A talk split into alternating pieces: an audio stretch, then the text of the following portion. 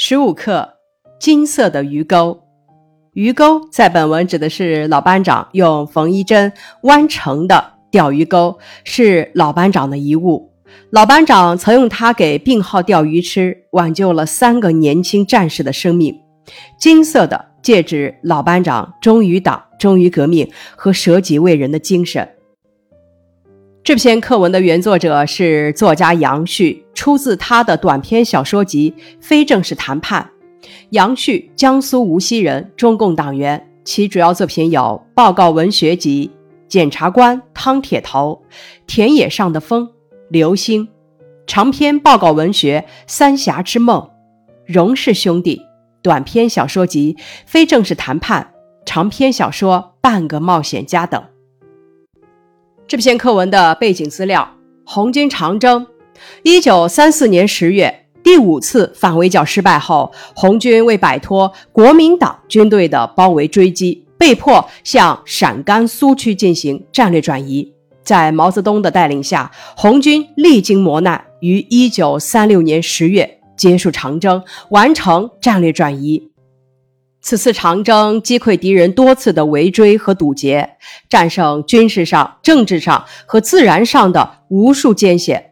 红一方面军行程约二万五千里。这篇课文讲述的是红军长征途中过草地时发生的一个故事。下面咱们来讲一下红军过草地。在课文中的草地指的是松潘草地。位于青藏高原和四川盆地连接段的川西北草原，纵横三百余千米，平均海拔三千米左右。草地上由于排水不良，形成大片沼泽，水草盘根错节，结成片片草甸，覆盖在沼泽之上。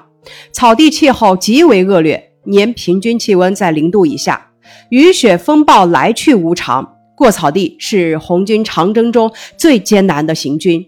行军时稍不小心就会陷入泥潭，遭受灭顶之灾。红军战士凭着革命必胜的信念和钢铁般坚强的意志，战胜千难万险，走出了人迹罕至的茫茫草地。咱们今天所讲述的金色的鱼钩中老班长的原型，他的名字叫王玉清，与课本当中描述的有所不同。王玉清并没有倒在长征路上，所以人们才能够从他口中得知那个时候发生的事情。王玉清，一九二一年十一月出生，贵州威宁人。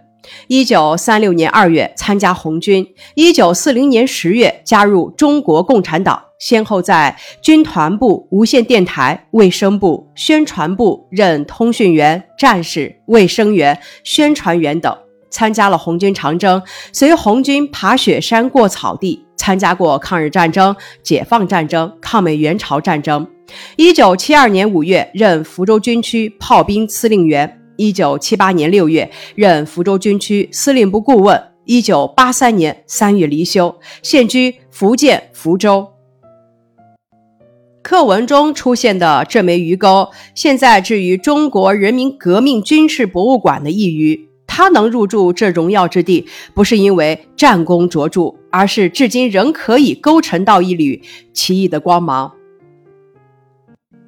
本课的学习目标：一、能够结合小说的主要情节，体会老班长的人物形象；二、能够找到描写对话和心理的语句，体会这些描写对表现人物形象的作用。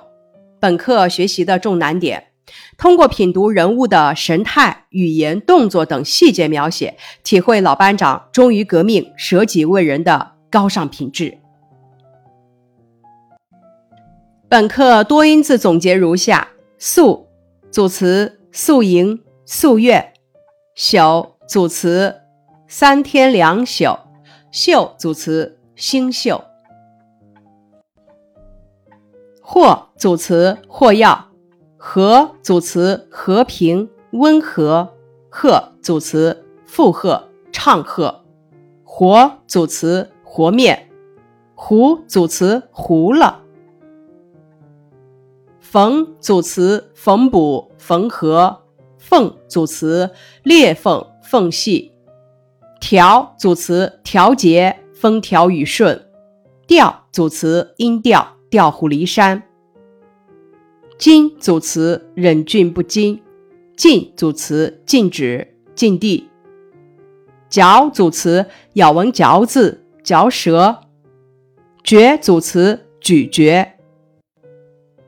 咽组词细嚼慢咽、吞咽。咽组词咽喉。咽组词呜咽、哽咽。扎组词扎针、扎营。扎组词挣扎。扎组词包扎、扎染。拧组词拧巴。拧组词拧成一股。拧组词拧脾气。例句：这孩子脾气真拧，非要拧墨水瓶盖。例句：我们是一个班集体，要拧成一股绳。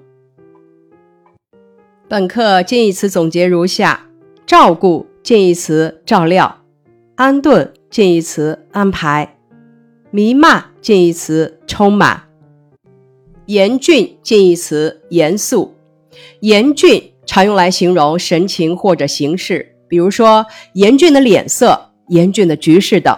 严肃可用来形容神情或者气氛，比如说会场上气氛很严肃，也可以指严格认真。比方说，严肃处理问题。喜出望外近义词大喜过望，饱满近义词丰满，无边无涯近义词无边无际，目不转睛近义词目不斜视，奄奄一息近义词命在旦夕。本课反义词总结如下：脆弱反义词坚强，粗糙反义词。光滑或者细致，当粗糙表示质料不精细、不光滑的时候，与光滑构成的是反义关系。例句：他常年在田里干活，手很粗糙。而当粗糙表示工作等草率、不细致的时候，则与细致构成的是反义关系。例句：这套衣服的手工很粗糙。饱满反义词。干瘪，喜出望外反义词大失所望，三长两短反义词安然无恙，目不转睛反义词东张西望，奄奄一息反义词朝气蓬勃。本课词语搭配如下：严峻的脸，粗糙的手，金色的鱼钩，新鲜的鱼汤，低沉的声音，饱满的情绪。惊人的毅力，热气腾腾的鱼汤，无边无涯的草地，重重叠叠的山峰，悄悄的跟，支吾着说，严厉的说，不停的念叨，目不转睛的看，轻轻的摇摇头，大口大口的咽，克服困难，坚持意见，服从分配，安定情绪，增强信心。挽救生命。本课词语积累如下：形容高兴的词语有喜出望外、喜不自禁、心花怒放、欣喜若狂、欢欣鼓舞、兴高采烈。形容人瘦的词语有皮包骨头、瘦骨嶙峋、骨瘦如柴、面黄肌瘦、形销骨立、瘦骨伶仃。形容生命垂危的词语有奄奄一息、命若悬丝、气息奄奄、气若游丝、人命危浅、日薄西山。本课的词语解释如下：驼指身体向前屈，背脊凸起；颧骨指眼睛下边两腮上面突出的骨头。宿营指军队在行军或者战斗后住宿。青稞大麦的一种，粒大皮薄，主要产于西藏、青海等地，可做糌粑，也可酿酒。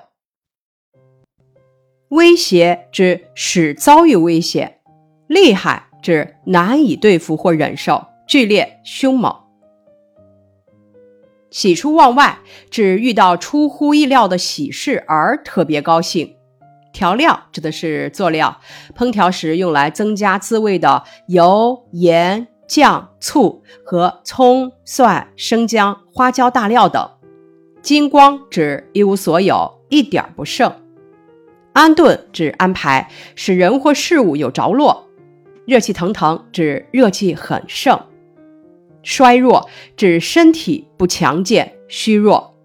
禁不住指抑制不住、不由得。回味指吃过东西之后留在口腔中的余味，引申为在回忆中细细体会玩味。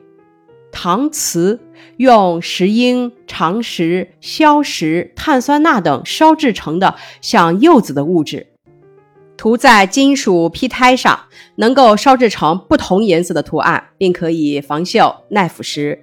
失声指不由自主发出声音。目不转睛指不转眼珠的看，形容注意力集中。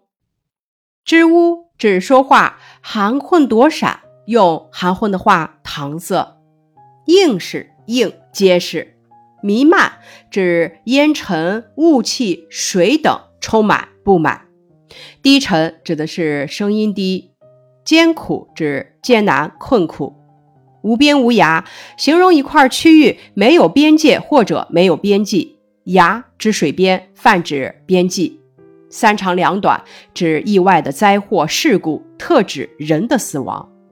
克服指战胜或者消除缺点、错误、坏现象、不利条件等。鱼饵指钓鱼用的鱼食。严厉指严肃而厉害。一丁点儿指极少的或者极小的一点儿。收敛指笑容、光线等减弱或者消失。疙瘩指皮肤上凸起的或者肌肉上结成的硬块儿。脆弱指经不起挫折，不坚强；舒展指的是伸展张开，不卷缩，不皱；沉重指心情忧郁，不愉快；皮包骨头形容极端消瘦；陷指凹进；饱满指充足；鼓励指激发勉励；鼓励的近义词是鼓舞，两者都有激励的意思。鼓励。着重指的是劝勉他人努力，而鼓舞强调的是品德精神对人的积极影响。例句：老师鼓励我们积极上进，做品学兼优的好学生。例句：捷报传来，全国人民无不欢欣鼓舞。搀指用手轻轻架住对方的手或者胳膊。重重叠叠指相同的东西一层层堆叠。挽救指从危险中救回来，念叨指说谈论，奄奄一息，仅存微弱的一口气，形容生命或者事物已到了最后的时刻，形容临近死亡，也比喻事物即将消亡、淹没或者毁灭。类似的 A、B、C 式词语还有铮铮铁骨、振振有词、沾沾自喜、孜孜不倦。栩栩如生，格格不入，亭亭玉立，耿耿于怀等等。粗糙指质料不精细、不光滑。粗糙有很多个意象，既可以形容物体质料不精细、不光滑，比如说这种瓷器比较粗糙，赶不上景德镇的瓷器；还可以形容工作等草率、不细致，比方说这件衣服的做工非常粗糙。抽噎指的是抽泣。纪念馆为了纪念有卓越贡献的人或者重大历史事件而建立的陈设实物、图片等的建筑物。瞻仰指恭敬的看，多用于与逝者有关的事物。闪烁指光亮动摇不定，忽明忽暗。接下来给大家讲个故事：大公无私。春秋的时候，晋平公有一次问大臣齐黄羊。南阳缺个县令，谁可以胜任呢？齐黄羊毫不迟疑地回答：“谢胡可以胜任。”晋平公惊奇地问：“谢胡不是你的仇人吗？你为什么还要推荐他呢？”齐黄羊回答：“你只问我谁可以胜任，不是问我的仇人是谁呀？”于是晋平公就派谢胡到南阳去上任了。谢胡到任后，替那里的百姓办了不少好事，大家都称赞他。过了一些日子，晋平公又问齐黄羊：“现在朝廷里缺少一个法官，你认为谁能胜任？”齐黄羊说：“齐武可以胜任。”晋平公又奇怪起来，问：“齐武不是你的儿子吗？你怎么能推荐自己的儿子？你不怕别人讲闲话吗？”齐黄羊说：“你只问我谁可胜任，不是问我的儿子是谁。”晋平公就任用了齐武。齐武尽职尽责，很受百姓的欢迎与爱戴。孔子听到了这两件事，说：“齐黄羊的建议真好啊！他推荐人完全以才能作为标准，不因为谢胡是自己的仇人而不推荐他，也不因为齐武是自己的儿子而避开他。齐黄羊可以称得上是大公无私了。大公无私指办事公正，没有私心。现在多指从集体利益出发，毫无个人打算。”以上是《金色的鱼钩》这篇课文的预习部分，感谢你的收听。